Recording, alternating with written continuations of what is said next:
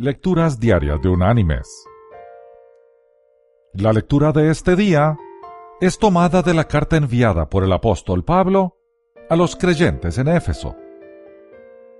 Allí en el capítulo 5 vamos a leer desde el versículo 25 hasta el versículo 33, que dice, Maridos, amad a vuestras mujeres, así como Cristo amó a la iglesia y se entregó a sí mismo por ella, para santificarla, habiéndola purificado en el lavamiento del agua por la palabra, a fin de presentársela a sí mismo una iglesia gloriosa, que no tuviera mancha ni arruga ni cosa semejante, sino que fuera santa y sin mancha. Así también los maridos deben amar a sus mujeres como a sus mismos cuerpos. El que ama a su mujer, a sí mismo se ama, pues nadie odió jamás a su propio cuerpo, sino que lo sustenta y lo cuida, como también Cristo a la iglesia, porque somos miembros de su cuerpo, de su carne y de sus huesos. Por esto dejará el hombre a su padre y a su madre, se unirá a su mujer, y los dos serán una sola carne. Grande es este misterio, pero yo me refiero a Cristo y a la iglesia. Por lo demás, cada uno de vosotros ame también a su mujer como a sí mismo, y la mujer respete a su marido.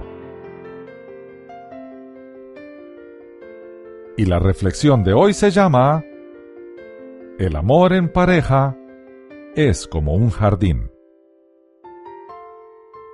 Un esposo fue a visitar a un sabio consejero y le dijo que ya no quería a su esposa y que pensaba separarse.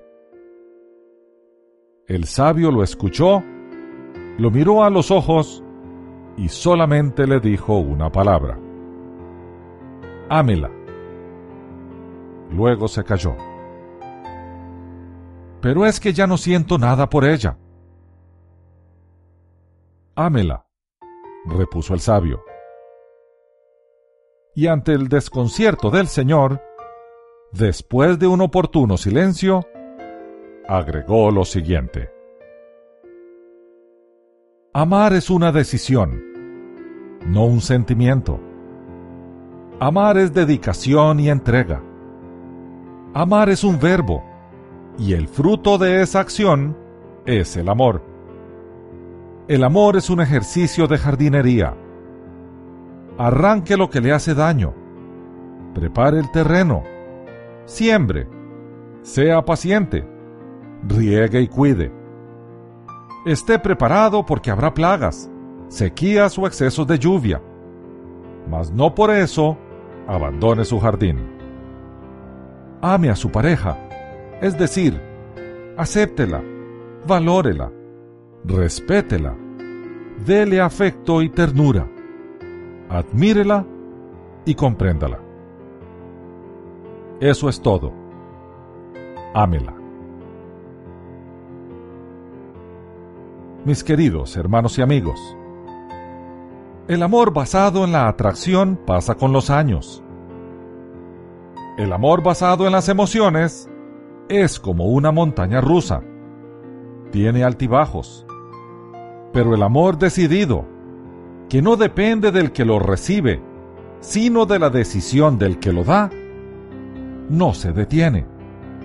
Crece con el tiempo. Se enriquece. Amemos decididamente y vivamos para enriquecer al otro. Ese es el mandato divino y es su voluntad. Que Dios te bendiga.